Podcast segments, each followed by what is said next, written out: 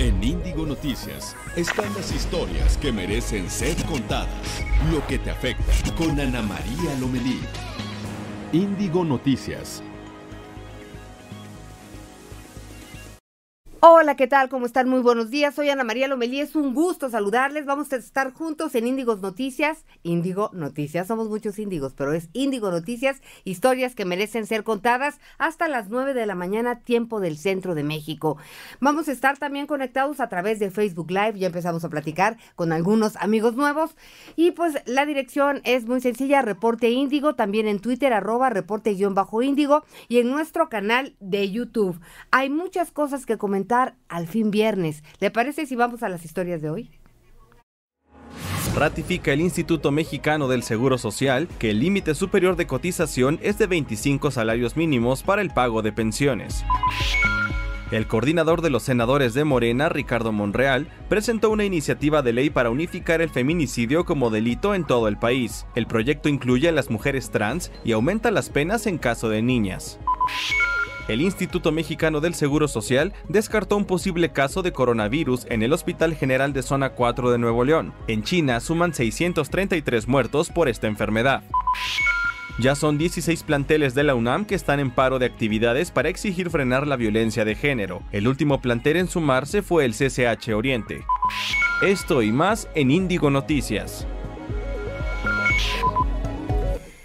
Qué bueno que nos acompaña, gracias. Ya tenemos aquí algunos mensajes. Nos dicen eh, José Luis Meneses, gracia y paz, saludos y bendiciones. También nos mandan saludos desde, eh, hola, hola México, señor presidente de gabinete. Bueno, se, se, se equivocó de chat, pero le mandamos sus saludos. Jaime Ríos desde Las Vegas, Jaime, platícanos qué andas haciendo por allá si apenas vas llegando. Flor Silvestre, buenos días, saludos desde Olutla, Veracruz. Javier Guadalupe Rodríguez. Gracias, muy buenos días, muy buenos días. Aquí estaremos muy pendientes y les recuerdo que tenemos un WhatsApp que aquí vamos respondiendo. Es el 55 48 51 58. Pero déjenme comentarles que más adelante tendremos una charla, una entrevista con Pilar del Ángel. Ella es naturópata, es naturópata, es una licenciatura, hablaremos de esto, y también pedagoga, pero tatúa de manera pues altruista a las mujeres que han sobrevivido el cáncer de mama y que pues bueno, es todo un tema hablar del cáncer de mama, pero ella pues le da luz a este a estas mujeres y también con una sobreviviente hay vida después del cáncer. Entre otras cosas, también hoy hay merengues, tendremos nuestro documento índigo, le, le daremos una probadita en el transcurso del programa y al final tendremos todo el documento índigo para que usted lo disfrute y sobre todo lo saboree. Y bueno, pues los problemas siguen en la UNAM, los paros y varios planteles. También sobre esto vamos a seguir hablando, pero vámonos de lleno ya a la información, porque por unanimidad el Consejo Técnico del Instituto Mexicano del Seguro Social ratificó el criterio que se aplica en el organismo para determinar como límite superior de cotización 25 salarios mínimos para el pago de las pensiones. El amparo de la ley del Seguro Social vigente al 30 de junio de 1997.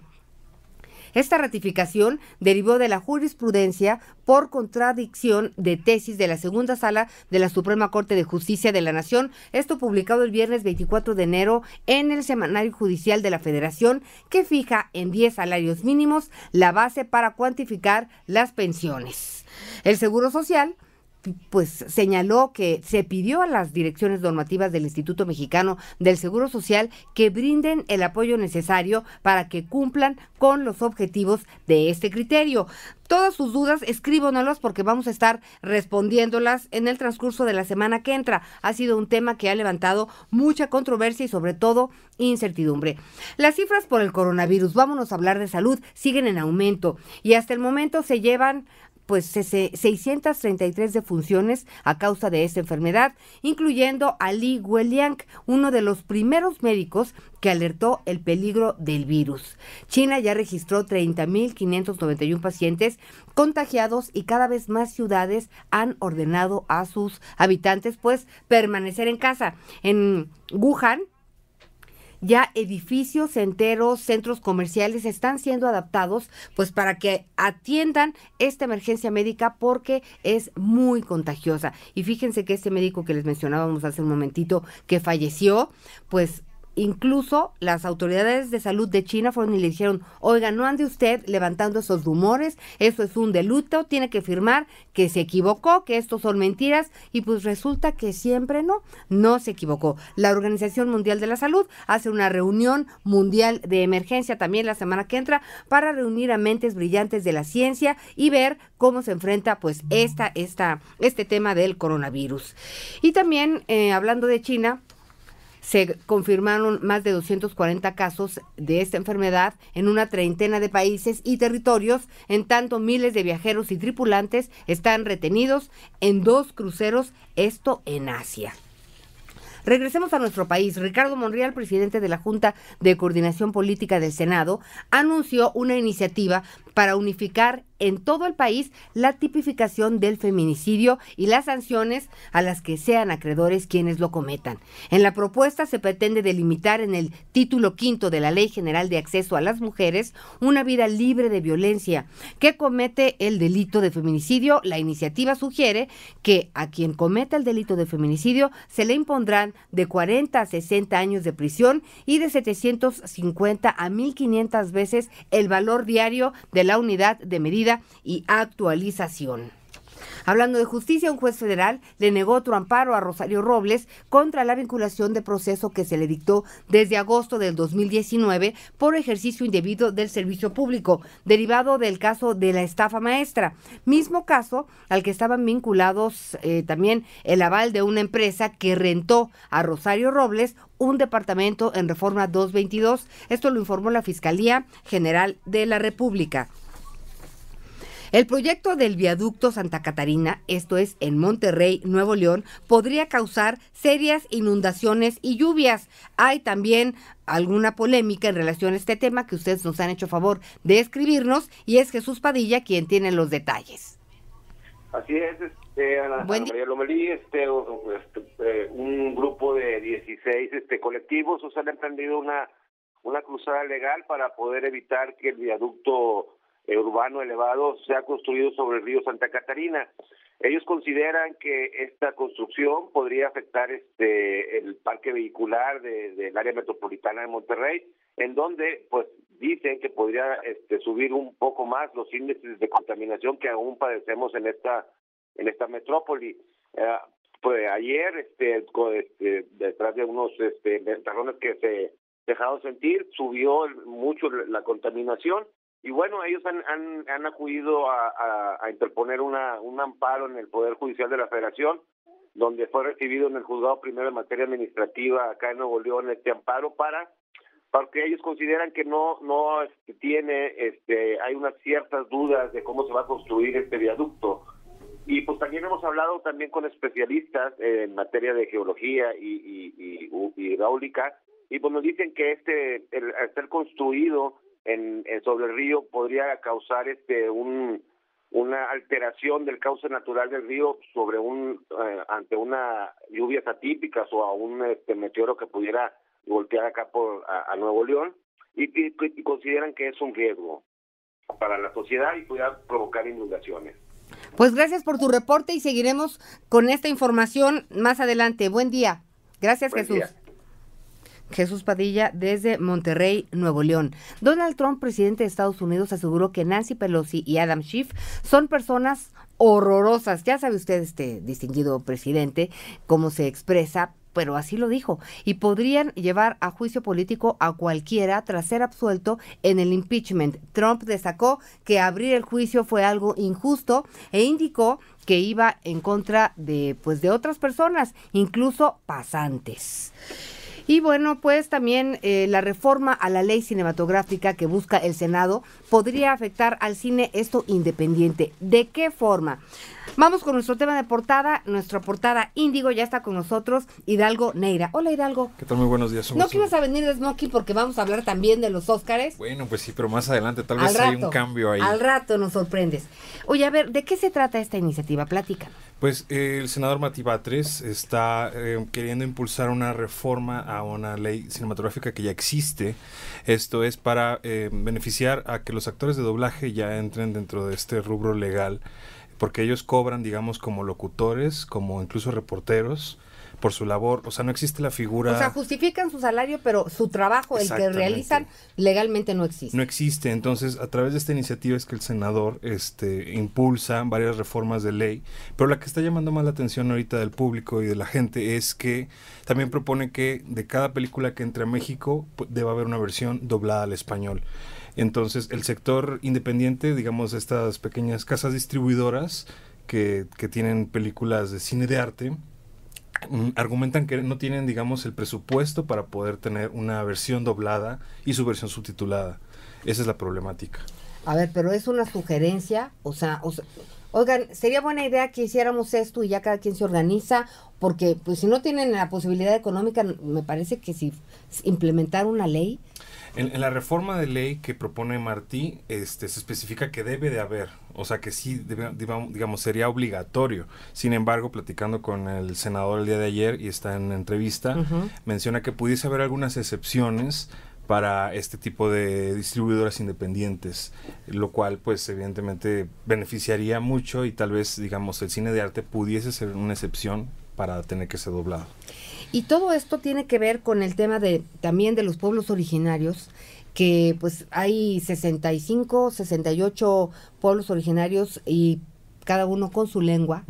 Este también es todo un tema porque pues tendrían la intención de que también pudiera traducirse a estas lenguas. ¿Eso es posible? Bueno, sí, de hecho dentro de lo que propone el senador eh, está que en áreas específicas, este, en regiones donde precisamente predominen ciertos idiomas este, indígenas en México, también haya la opción de una versión em, doblada a, precisamente a, estas lenguas. Eh, en, en entrevista en el periódico, el actor de doblaje Mario Castañeda, reconocido pues por su talento, ya mucha trayectoria, comenta que pues no existe propiamente una industria en lengua indígena para hacer este doblaje, entonces pues prácticamente sería iniciar un nuevo terreno que no existe en el país y que eh, Batres lo justifica diciendo, bueno, habría que apelar al Instituto de Lenguas Indígenas y empezar desde cero prácticamente. Pues sí, pero yo creo que primero empiezas desde ahí y luego ya hablas de la ley, ¿no? Pues sí. Sería un poco más congruente, me parece. Y bueno, ¿Qué más encontraremos en tu portada? Porque es una investigación, la verdad, muy amplia. Pues este están las voces de los directores este Leopoldo Jiménez de Nueva Era Films, es una casa productora o distribuidora de cine independiente francés más mayoritariamente desde hace casi 25 años.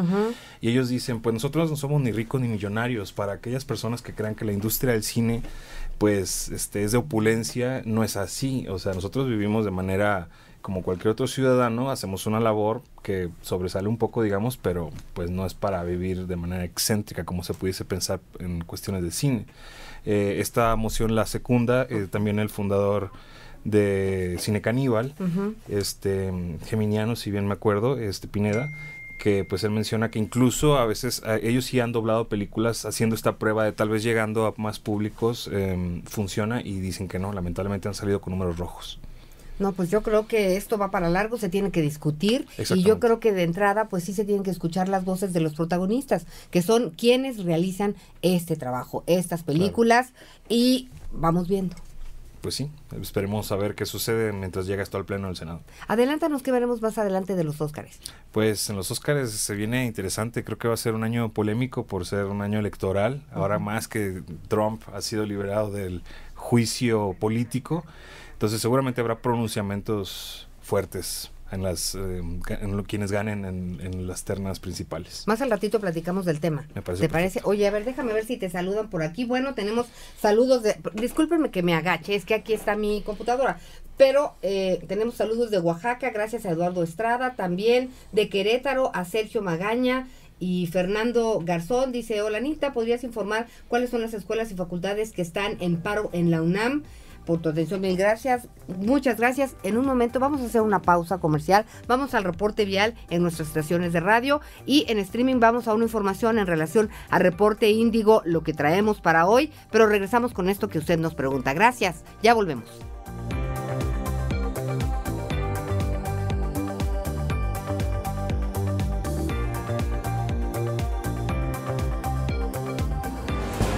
Historias que merecen ser contadas en Índigo Noticias con Ana María Lomelí.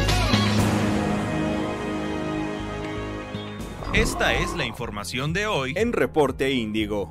El senador Martí Batres anunció una iniciativa en la que propone que toda película que se proyecte en las salas mexicanas deba contar con una versión traducida al español, situación que ha desatado polémica entre las casas distribuidoras de cine independiente, las cuales aseguran no tener los recursos para cumplir con esta labor. Las conferencias matutinas del presidente López Obrador requieren un despliegue de personal y equipo especializado. Tal ha sido la influencia de esta actividad en la agenda informativa del país, que el presidente analiza la posibilidad de extender sus conferencias a los fines de semana. El secretario Marcelo Ebrard y el ministro ruso Sergei Lavrov acordaron profundizar la relación comercial entre México y Rusia. Esto mientras México se coloca como líder de la región con la presidencia pro tempore de la CELAC y la candidatura al Consejo de Seguridad de la ONU. El escritor peruano Víctor M. Lozada encontró en el centro de la Ciudad de México la motivación para escribir una novela. Aunque su más reciente libro, El sueño de Cerbero, habla de violencia y trastornos mentales, asegura que la CDMX tiene lo opuesto, tranquilidad y belleza cultural. Esta y más información la puedes encontrar hoy en Reporte Índigo, www.reporteindigo.com, una publicación de Capital Media.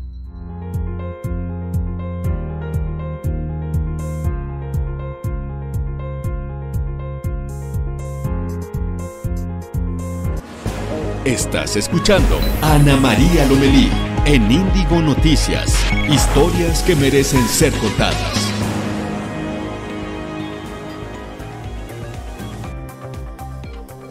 Gracias a Noé Vázquez desde Tasco que nos escribe a través del 55 7248 51 58. Esto es Índigo Noticias, historias que merecen ser contadas. Son las 8 de la mañana con 16 minutos tiempo del centro de México. Pero ya dice que se van a trabajar, que nos acabes de hablar de qué va a pasar de los Óscares. Y aquí ustedes mandan. A ver, platícanos, ¿cómo va a estar la situación? ¿Cuál, ¿Quién va a ganar la mejor película? Mejor película se pronostica que 1917 sea la fuerte en esta ocasión porque curiosamente hay una situación que se ha repetido constantemente. El premio del Gremio de Productores de Estados Unidos se otorga días antes, bueno, semanas antes, y este ha coincidido, digamos, con el Oscar a Mejor Película. Este ya fue otorgado a esta película, entonces, pues se perfila, se perfila a ganar la cinta bélica. ¿Y Mejor Actor? Mejor actor es muy probable, o digamos ya está muy cantado, que Joaquín Phoenix. Sí, se lo merece todo. Sí, Y, ahí es muy probable que lo que, es el, de, el Guasón. Claro, claro. Y lo que comentábamos previamente antes del corte, que ahí es muy probable que este actor está eh, ahora sí que incinerando cada que sube a, los podios y es, es, muy es muy fuerte o probable que su pronunciamiento sea pues en torno a alguna situación política o alguna situación de falta de diversidad de género en, en la industria fílmica. Sin lugar a dudas. Oye, ¿y sabías tú que hay una bolsita que les dan a solo uno se lleva la estatuilla, pero a los nominados les dan una bolsita de que en el Oscar no hay perdedores. Rápidamente, yo te voy a decir que en estas bolsitas hay lujosos viajes, masajes, ropa, joyas, postres y hasta cannabis. Hay un poquito de, de, de hay brillante, o sea, un surtido rico. Una cosa increíble. Hay que investigar exactamente qué tienen estas estas bolsitas que la verdad pues se las dan en la fiesta antes. Mm. Reporte Índigo va a tener una cobertura especial. Exactamente, Reporte Índigo va a estar pues desde muy temprano el domingo, pues dando todo en redes sociales, explicando a detalle detalle lo que vaya sucediendo en la ceremonia eh, y también lo que vaya pues ocurriendo con, con, precisamente estos discursos y pues también que esperen el impreso el lunes porque también llevaremos en la sección de piensa a doble página los detalles. Pues te vemos el lunes si eres tan gentil porque vamos a darle seguimiento a nosotros también. Claro, me encantaría. Gracias. Gracias, Hidalgo. Y buenos saludos. Gracias, David Céspedes, desde Querétaro, el 557248-5158, a sus órdenes. Tenemos las breves nacionales. Estados. Bueno, pues Miguel Ángel Riquelme, gobernador de Coahuila, firmó el acuerdo para la adhesión del proyecto Instituto de Salud para el Bienestar. Indicó que la firma de documentos que estableció que Coahuila va con la federación para que en el 2020 exista una mezcla de recursos en el esquema de salud se filtró un video en redes sociales en el que se observa cómo policías de Tapachula, Chiapas, golpean a indígenas que exigían obras frente a Palacio Municipal. El hecho ocurrió el pasado 27 de enero cuando indígenas de la etnia MAM de las comunidades Pa, Bencul y Toquián protestaron para exigir obras en sus comunidades. Hasta ahí llegaron policías municipales para desalojarlos de manera violenta. Luego de tres días de búsqueda en el litoral del Golfo de Tehuantepec, la Coordinación Estatal de Protección Civil de Oaxaca confirmó que el cuerpo de Marisela, de 21 años, fue localizado a 500 metros de la playa Punta Conejo, esto en el puerto de Salina Cruz, donde se le vio por última vez. La joven originaria de la zona porteña desapareció el pasado sábado primero de febrero tras ingresar a nadar en la zona de Punta Conejo. En Puebla, las autoridades de seguridad pusieron en marcha una estrategia para prevenir el ingreso de armas en las escuelas con la ayuda de ocho binomios caninos, o sea, perros. Durante enero, los binomios han logrado detectar en algunas mochilas drogas y armas punzocortantes. Martín Orozco, gobernador de Aguascalientes, señaló que el sistema de salud rechazará a los enfermos foráneos, pacientes de otros estados, pues porque los va a mandar lejísimos, ya luego le pondremos el audio, y reiteró que su postura en contra de la centralización, pues es que pretenden esta adhesión de la entidad al Instituto de Salud para el Bienestar, por lo que dijo, ha iniciado un análisis para determinar la forma en la que se otorgarán los servicios. También le comento que autoridades federales buscan revivir el proyecto del tren de alta velocidad, esto en México, Querétaro. Vamos contigo, Jacqueline Hernández.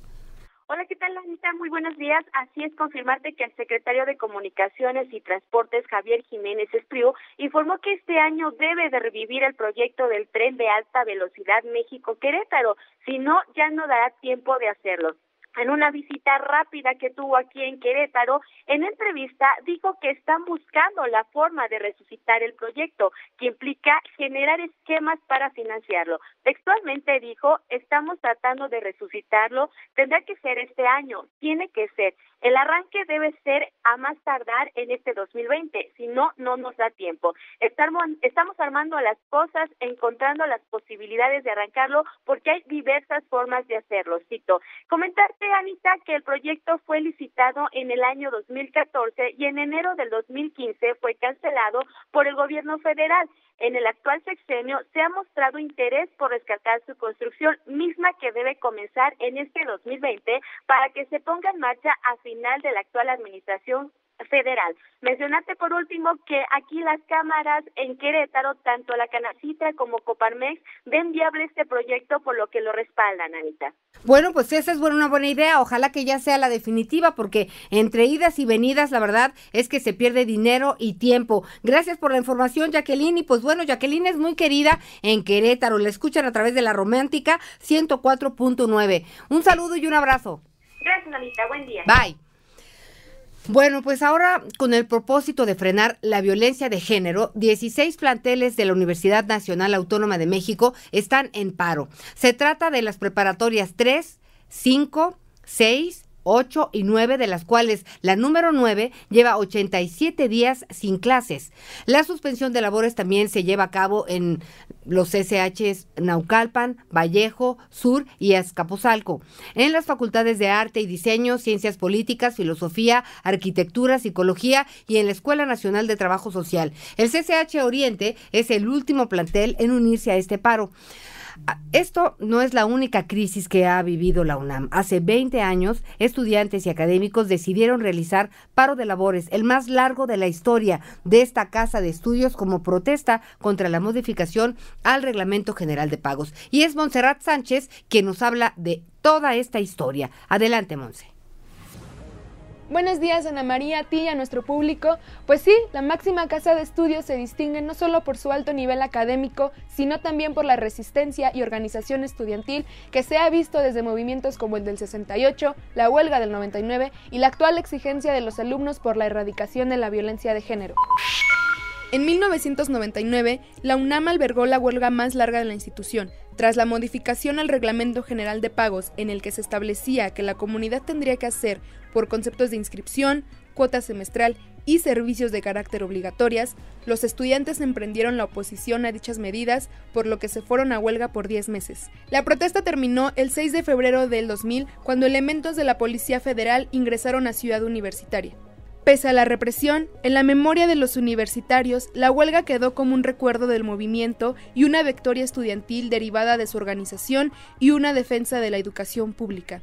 Ser joven y no ser revolucionario es una frase que los alumnos de la UNAM parecen seguir, ya que sus movilizaciones y solidaridad con las causas sociales ha ido al alza. Por la desaparición forzada de los 43 estudiantes de Yotzinapa y en cada aniversario de la masacre de Tlatelolco, los estudiantes convocan a paro de labores para exigir justicia por el primer delito y conservar la memoria en el segundo. Si bien los jóvenes han luchado en cada oportunidad que tienen, también han tenido que enfrentarse a la realidad que se vive en sus planteles, pasillos y salones. En mayo de 2017, las mujeres de Ciudad Universitaria exigieron con todas sus fuerzas que el feminicidio de Lesbi Berlín no quedara impune. Además, exigieron que se garantizara mayor seguridad para las estudiantes dentro y fuera de la escuela. Un año después, en septiembre de 2018, los alumnos dejaron los salones y tomaron nuevamente las calles para manifestar su rechazo a los grupos porriles que están dentro de las escuelas. Fuera porros de la UNAM fue el grito que marcó sobre todo al CCH Escapozalco, quien había sido agredido por presuntos porros. Ahora, la exigencia que ha hecho eco en más de una sede es la destitución de maestros señalados de acoso sexual, garantías de no repetición, la promesa de no represalias contra los manifestantes y tener abogadas y psicólogas con perspectiva de género para las denunciantes. FES Aragón y FES Cuautitlán fueron las primeras en poner en la mira a los maestros denunciados por actos como miradas lascivas, comentarios misóginos, tocamientos e incluso intentos de violación contra las alumnas. Ahora, la exigencia ha sido expuesta en facultades como psicología, ciencias políticas, filosofía y letras, e incluso en planteles con las alumnas más jóvenes como preparatorias y CCHs que tienen claro su objetivo, luchar por una vida libre de violencia de género dentro de sus escuelas. Hasta aquí la información, Ana María, y les recordamos que seguiremos con la cobertura de este movimiento y podrán consultar la información en el sitio web y en el impreso de Reporte Índigo. Gracias por la información muy completa, Monse. Vamos a hacer una pausa y enseguida estamos de regreso. Esto es Índigo Noticias, historias que merecen ser contadas. Historias que merecen ser contadas en Índigo Noticias con Ana María Lomelí. Esta es la información de hoy en Reporte Índigo. El senador Martí Batres anunció una iniciativa en la que propone que toda película que se proyecte en las salas mexicanas deba contar con una versión traducida al español, situación que ha desatado polémica entre las casas distribuidoras de cine independiente, las cuales aseguran no tener los recursos para cumplir con esta labor. Las conferencias matutinas del presidente López Obrador requieren un despliegue de personal y equipo especializado. Tal ha sido la influencia de esta actividad en la agenda informativa del país, que el presidente analiza la posibilidad de extender sus conferencias a los fines de semana. El secretario Marcelo Ebrard y el ministro ruso Sergei Lavrov acordaron profundizar la relación comercial entre México y Rusia. Esto mientras México se coloca como líder de la región con la presidencia pro tempore de la CELAC y la candidatura al Consejo de Seguridad de la ONU. El escritor peruano Víctor M. Lozada encontró en el centro de la Ciudad de México la motivación para escribir una novela. Aunque su más reciente libro, El sueño de Cerbero, habla de violencia y trastornos mentales, asegura que la CDMX tiene lo opuesto, tranquilidad y belleza cultural. Esta y más información la puedes encontrar hoy en Reporte Índigo, www.reporteindigo.com, una publicación de Capital Media.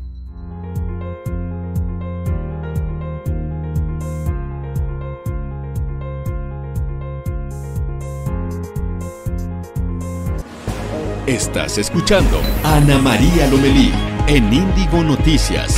Historias que merecen ser contadas.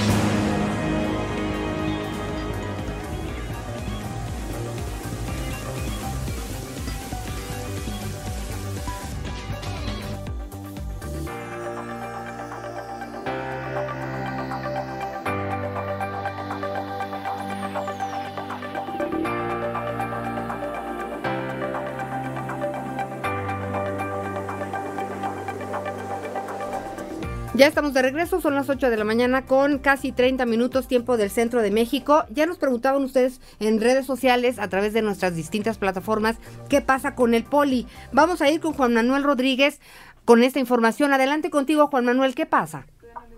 Gracias, Ana María, amigos del auditorio. Y es que desde el día de ayer 5 de la tarde comenzó un paro de labores de 93 horas en el Instituto Politécnico Nacional plantel Camachalco. El día de hoy a las 12 del día tienen una mesa de diálogo, pero vamos a escuchar lo que nos dijo uno de los estudiantes de ese plantel acerca de este paro de labores.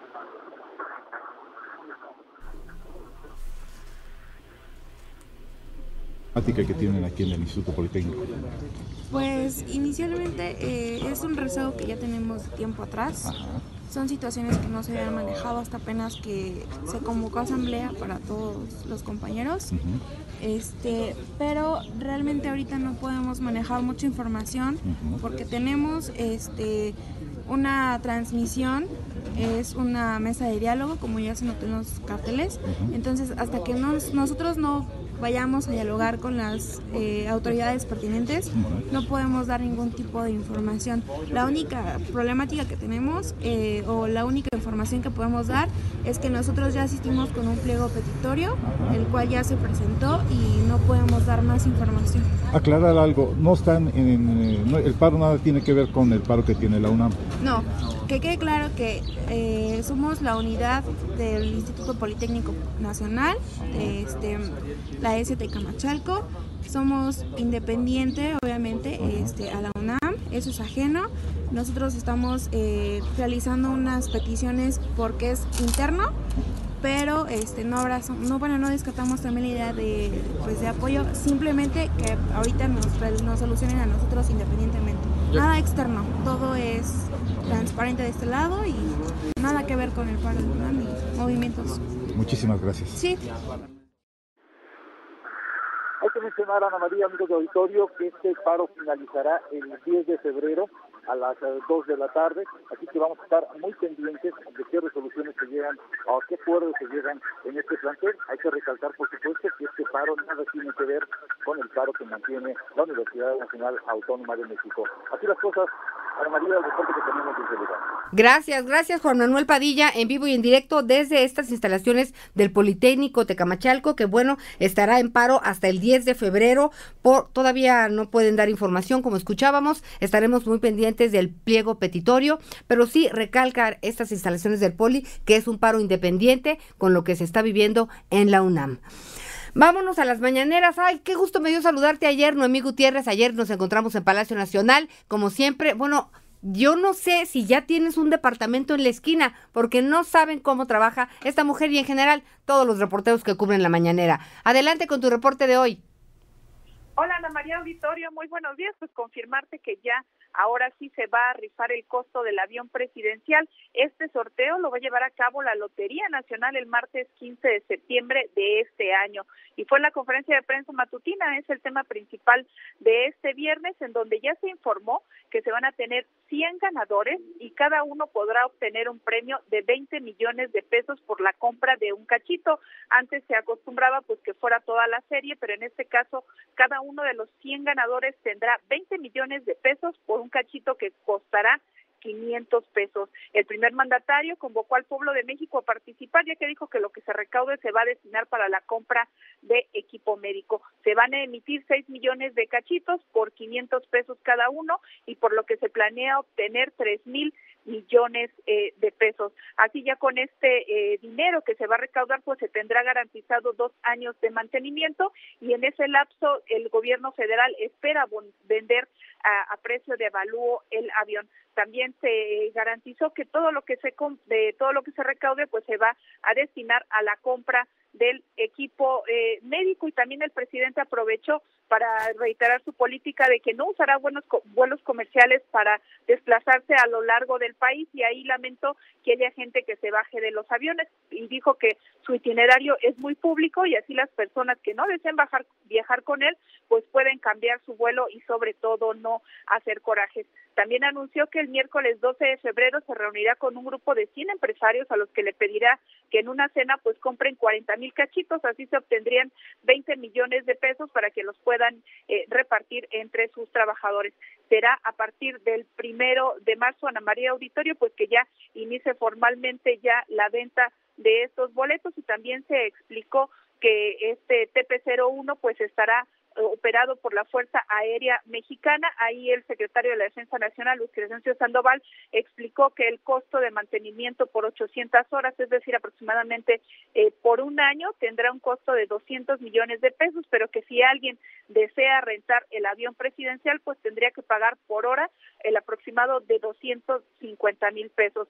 También se está eh, en un proceso de venta. El titular de Banobras dijo que después de que ya se anunció esta rifa del avión presidencial, pues han salido varios interesados y pues se discutirá cuál es la oferta que mejor le conviene al gobierno. Sin embargo, también el presidente eh, se le cuestionó que por qué no se está rifando el avión, lo que se está rifando pues es el lo que va a obtener un ganador es el dinero y pues dijo que no quería darle una desgracia a la gente de que solo una sola persona pues tuviera este avión presidencial. Pues Ana María Auditorio pues ya prepararse para el primero de marzo y empezar a comprar estos cachitos de la lotería con los que se puede obtener de un premio de 20 millones de pesos.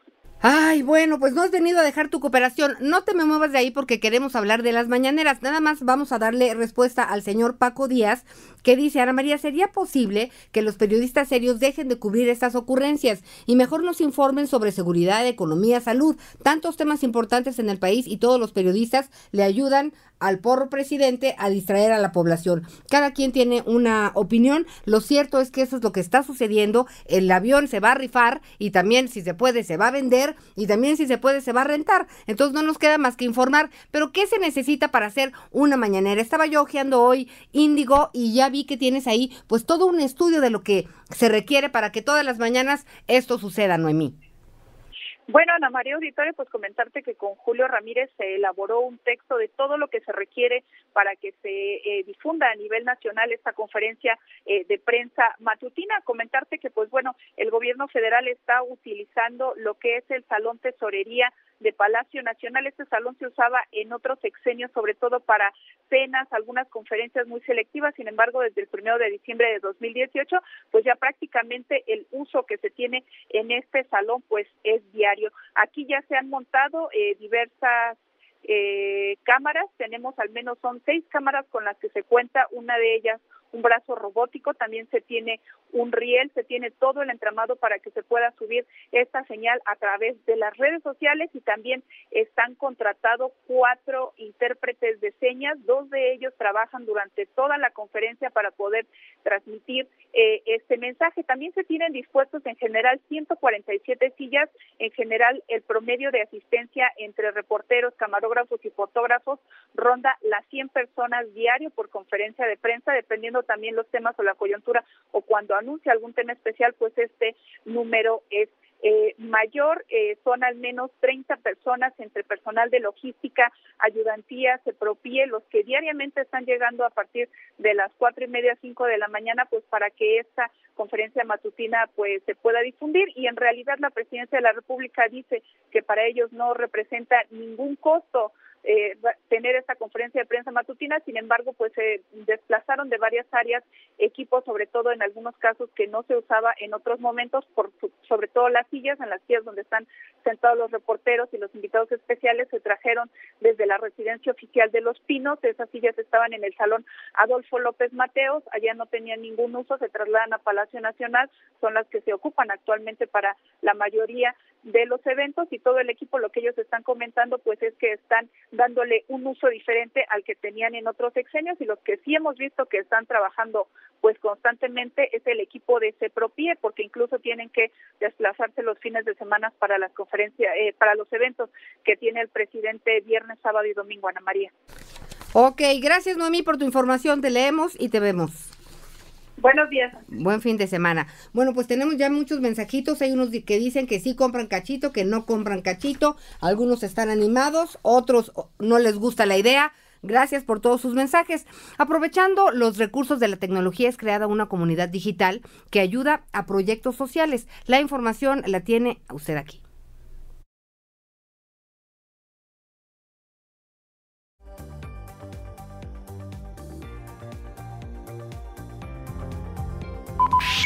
Micochinito.com es una plataforma digital que permite que los jóvenes con proyectos puedan acceder a recursos de terceros a cambio de una recompensa. Muchas de las personas que acuden a esta plataforma no son sujetos a crédito, ya que son jóvenes cuyos negocios apenas están surgiendo y los proyectos por su propia naturaleza no siguen una lógica financiera, requisito indispensable para que cualquier banco pueda abrirles las puertas. Por el contrario, en micochinito.com, el que recibe el dinero se puede financiar sin necesidad de recurrir a la deuda, y al mismo tiempo se vuelve parte de una comunidad que le permitirá acceder a más contactos. Federico Arellano, el fundador, asegura que uno de los mayores errores de la banca tradicional e incluso de algunas empresas fintech es que piensan que los instrumentos de deuda son la mejor alternativa cuando no siempre es así. Desde 2015 hasta la fecha, la plataforma ha ayudado a engordar el cochinito de 416 proyectos de naturalezas muy diferentes con presencia en México, Ecuador y Kenia. En cuanto a bolsa, el cochinito más ambicioso de los cerrados alcanzó una aportación de 1.5 millones de pesos y el más modesto de 3 mil pesos. El monto promedio oscila entre los 40 mil pesos aproximadamente.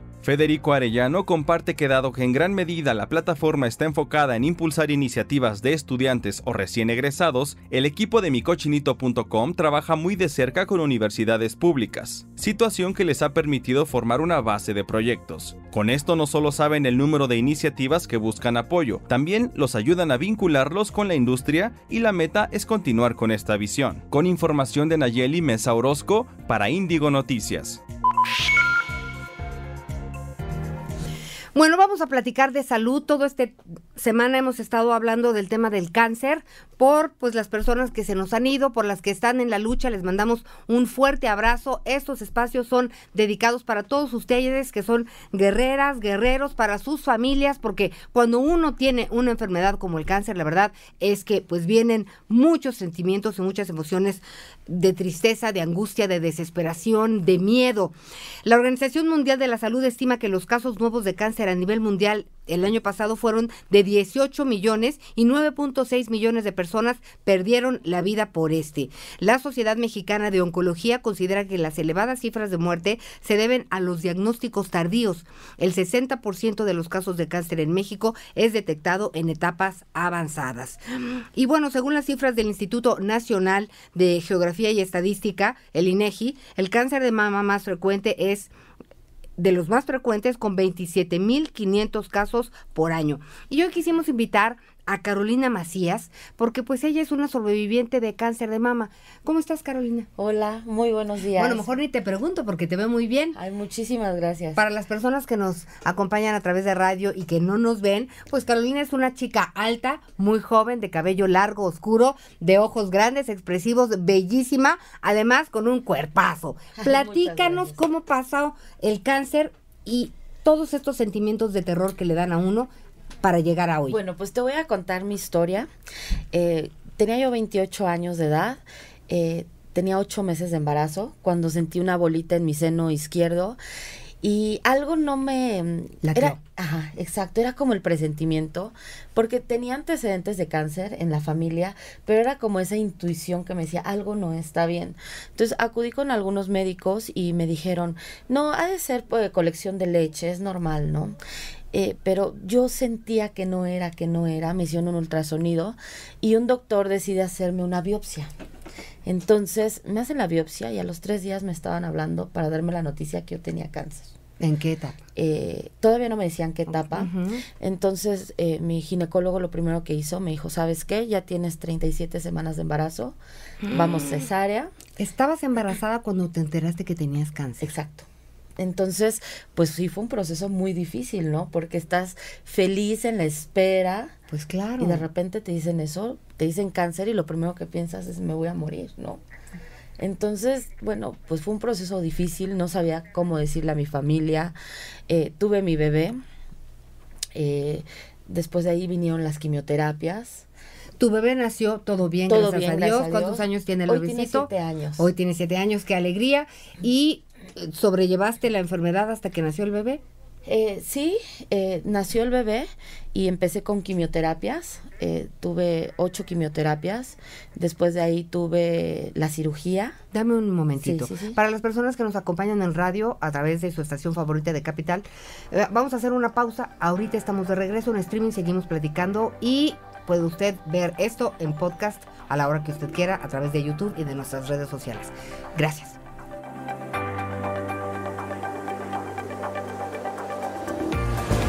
Historias que merecen ser contadas en Índigo Noticias con Ana María Lomelí.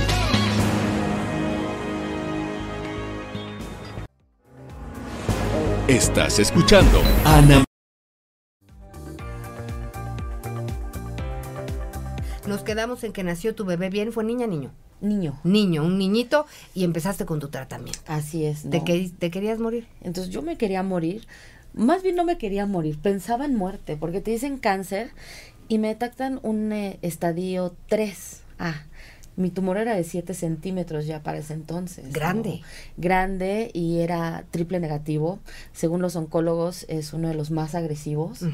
Eh, entonces piensas en muerte, pero también a la vez tenía yo un bebé recién nacido que lo veía y yo decía, no, es que yo tengo que estar bien por mi bebé, ¿no? Qué bendición, porque eso fue un un aliciente para seguir luchando. E, era lo que me motivaba, ¿no? Y decía, es que yo tengo que verlo crecer. Entonces, yo recuerdo que le dije a los doctores, le dije, háganme lo que me tengan que hacer, pero yo tengo que vivir. ¿Y tu esposo? Este, no, ahí se terminó como la relación. ¿Cómo? Sí, o sea, pues es un proceso difícil emocional, ¿sabes? Yo hoy entiendo que se tiene que ir la gente que que se tiene que ir de tu vida. ¿No? Sí, pero pues tenías una relación, iban a tener un bebé, y tienes una tragedia con esta enfermedad y el señor decide irse. Pues sí, hay gente que pues así lo decide, ¿no? O sea, y te puedo decir que es la mejor decisión de mi vida, porque además eh, tuve a mis papás, tuve a mis papás conmigo. Mi papá, eh, a los tres años que me diagnostican a mí, a mi papá lo diagnostican con cáncer de próstata, ¿sabes? Entonces, se sufre mucho porque se sufre el tratamiento a tu alrededor, dejas de trabajar, tienes que estar en incapacidades. En mi trabajo sufrí de discriminación porque yo llegaba con mi peluca y todo. Permíteme un segundo para regresar del corte, por favor. Estás escuchando Ana María Lomelí en Índigo Noticias. Historias que merecen ser contadas.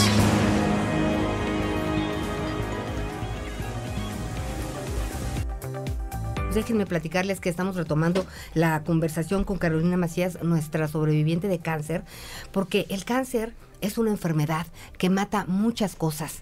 Eh, y nos explicaba que su pareja, justo cuando se enferma, iba a dar a luz, pues su pareja la abandona, porque esta es la palabra, ¿verdad? Pues sí, en realidad fue un abandono.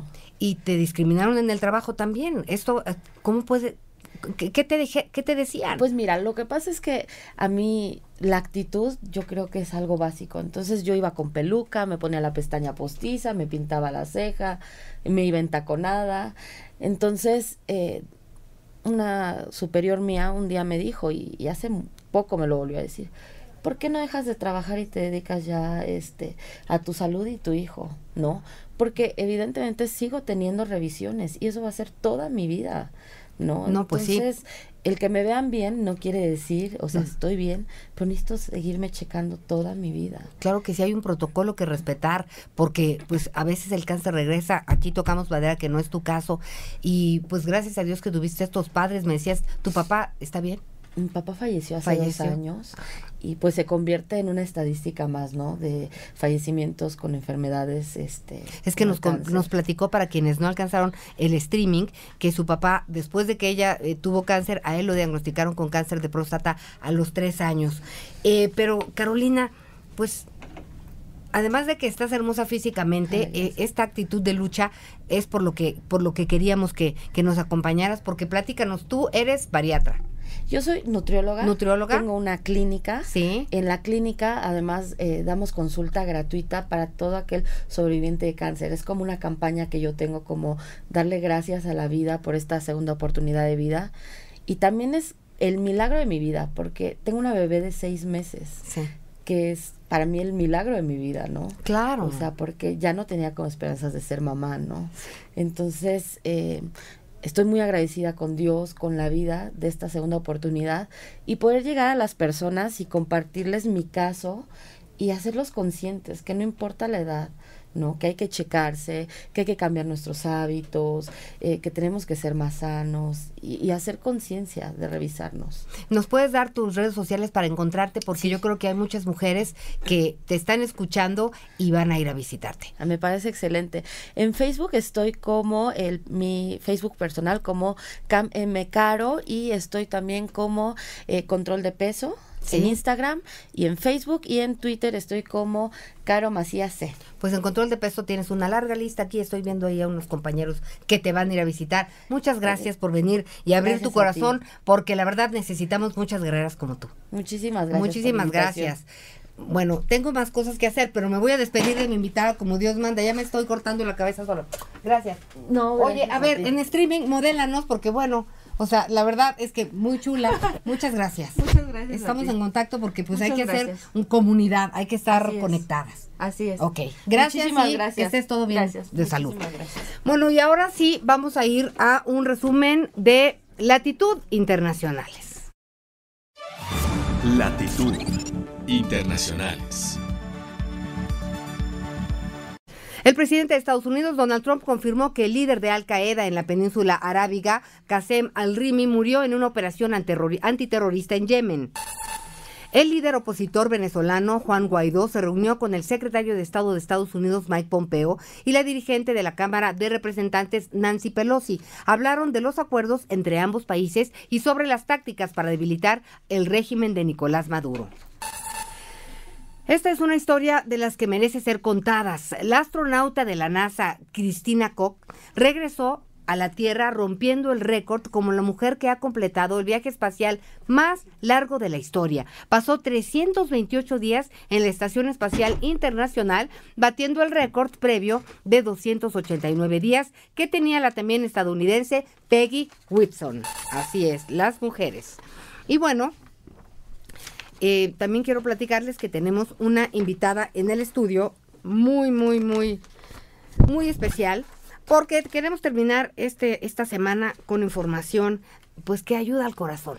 Me da mucho gusto darle la bienvenida en este momento a a quién. Déjenme encontrar a mi invitada. ¿A quién? Aquí estás. Pilar del Ángel. Estuvimos platicando una hora hace rato, pero ahora sí, no. Ya, aquí lo tengo todo listo. Pilar del Ángel, tú eres también, eh, eres pedagoga. Sí. También eres ¿qué me Naturópata. dijiste? Naturópata, que es una licenciatura nueva aquí en México que tiene que ver con todo lo Yo naturista. Lo en España. Sí. Porque lo estudié ya hace tiempo y es medicina alternativa. Me enfoqué a la fitocosmética y a todo lo que son los beneficios de las plantas para el cuidado de la piel y el bienestar general. Ahora es un tema que nos aborda por, por todas partes, ¿no? Cada vez tenemos mucho más conciencia de lo que es el bienestar, el buscar una alimentación adecuada, el buscar espacios en donde nos sintamos mejor. Y bueno, pero, pero hoy te invitamos porque eh, resulta que tú tatúas a las personas pues que han pasado por una operación de cáncer de mama, eh, les tatúas el pezón. Exacto, la aureola. La, aureola. la areola. Ah. Ah, porque alguna aureola, es, la de Los Ángeles. Ah, okay. la areola del pezón, exactamente. ¿Cuándo empezó esto? ¿Por qué? ¿Por qué empezó? Pues porque vi la necesidad, vi la necesidad, eh, he tenido mucho acercamiento eh, a través de conferencias, bueno, me voy a una parte un poco más personal, que es mi madre. Mi madre padeció de, de cáncer de, de, mama y vi, vi muy de cerca cómo eh, sí se entiende que lo que los médicos están buscando, obviamente, pues es salvar tu vida a todo lugar pero desde el punto de vista de la parte de la persona que está en tratamiento, pasan muchas cosas en su mente y una de ellas es cómo me voy a ver, cómo me voy a, cómo voy a quedar, voy a quedar mutilada, va, a haber un proceso de reconstrucción. Hay problemas de autoestima y viene la depresión. Totalmente, eh, totalmente. es, hay que trabajar mucho con la autoaceptación de entrada. Por supuesto. Eh, porque pues hay que enfrentarse a la pareja y al mundo, ¿no? Al mundo entero y a ti mismo, ¿no? Porque eh, mira, cada vez hay más, más, más información y eso de verdad lo agradezco, que seamos más las personas que nos interesamos en que una mujer no es una chichi. No, claro que no. No lo es, ¿no? Somos, somos un ser que tenemos mucho más cualidades y debemos de dejar de enfatizar y de enfocarnos. Sin embargo, hay muchas cosas que podemos hacer para sentirnos bien y vernos mejor. Esta frase que acabas de decir de una mujer no es una chichi, me voy a quedar con ella toda mi vida, ¿verdad? Pero tienes razón, o sea, se vale, se, vale ver qué podemos hombre, hacer. es como me dicen, oye, es vanidad. No, por supuesto que no. Parte de la belleza, parte de lo que, de la creación es la estética. Y uno quiere verse estético. Tú te imaginas, yo no lo he padecido, pero yo que lo vi en mi madre, además, comentándote, mi mamá, eh, ya entrando un poco más en íntimo, pero de verdad que tiene que ver con este tema. Ella tenía senos muy grandes. Cuando le tienen que quitar su seno para salvarle su vida, le tuvieron que reconstruir el seno bueno, porque si no iba a quedar como la, la mamá de la pequeña Lulu, así como de como muñequito de lado. Entonces tenían que reconstruirle los dos senos, el, el malo y el, y el, y el bueno, ¿no? Pasa por un proceso pues dramático. Luego, cuando te lo quitan, no pueden reconstruir al mismo tiempo el pezón, la areola, eh, y, y, cada caso es diferente, pero casi siempre es lo mismo, son etapas.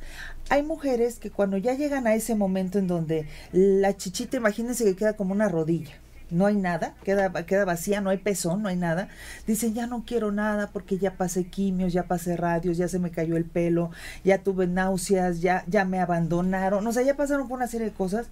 Y ahí es donde, pero hay una, hay una vocecita interna que te está diciendo, cada que te bañas, ay, que no habría manera de Exacto, algo, mejorarlo, alguito, Un alguito ahí como para que yo y ahí entro yo. Ahí entras tú. Y entonces me decías que tu trabajo, ¿no? La mano de obra es gratuita. Sí. Solamente cobras el material. Sí, las agujas, porque además quiero quiero que la gente lo sepa eh, que hay, hay este, este, estos materiales son de acero inoxidable, son unas agujas eh, de alta calidad, estamos trabajando una piel muy delicada, una piel muy sensible y una piel que ya ha sido maltratada, que ya ha sido trabajada, que ya, ¿no? Que, no podemos arriesgarnos a utilizar cosas de baja calidad ni los pigmentos. Oye, mi querida Pilar, yo la verdad es que sí te quiero felicitar porque a veces capitalizar el dolor con un servicio es lo mejor que podemos hacer y lo has hecho de una manera espectacular. Gracias, por habernos platicado. Vamos a despedirnos de nuestros amigos de radio, pero espérame un momentito, por favor. Gracias por habernos acompañado. Esto es Índigo Noticias, historias que merecen ser contadas. Soy Ana María Lomelí, estoy lista en arroba Anita Lomelí para lo que se les ofrezca. Que tengan un espectacular fin de semana. Son las 8 de la mañana con 56 minutos. Gracias por haber estado con nosotros. En streaming nos quedamos un momentito. Gracias.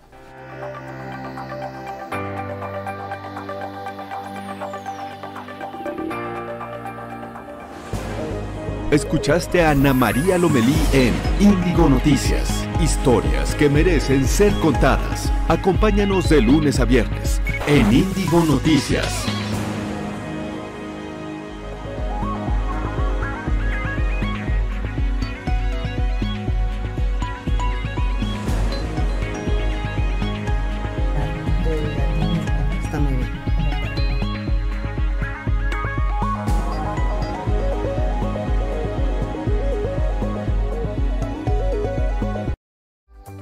En dónde te encontramos, Pilar del Ángel redes sociales, me pueden buscar en redes sociales Pilar, en Instagram Pilar del Ángel Spa, Facebook Pilar del Ángel. Ustedes entren a las redes y ahí me van a localizar, van a saber qué otras cosas hacemos. Platícanos de tu taller. Tenemos un taller, sí, sí, tenemos un taller el día 15 de febrero, es sábado.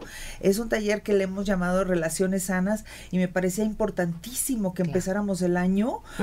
Todos queremos vernos más flacos, tener más lana, encontrar el novio ideal. Empecemos a relacionarnos sanamente con nosotros mismos con lo que nos rodea, con nuestros alimentos, con el dinero también, ¿por qué no? Todo. No, todo. se vale. Sanas. Pero empecemos con eh, lo importante. Empecemos con lo importante, porque las con cosas la no llegan nada más como, dicen, se dan en maceta. Mira, hay que trabajar y hay que cultivar las relaciones para que prosperen, para que tengamos éxito. Muchísimas gracias, Pilar Gracias a ti. Seguiremos viéndonos, esta es una comunidad y yo creo que habrá una gran respuesta a este trabajo que tú realizas. Estoy abierta para todas mis hermosas mujeres que quieran tener una shishi más guapa, yo se las pongo más guapas. Muchísimas gracias. Gracias, Pilar. Bueno, pues nos despedimos, amigos en Instagram. Gracias por habernos acompañado. Nos vemos el lunes y que tengan espléndido fin de semana.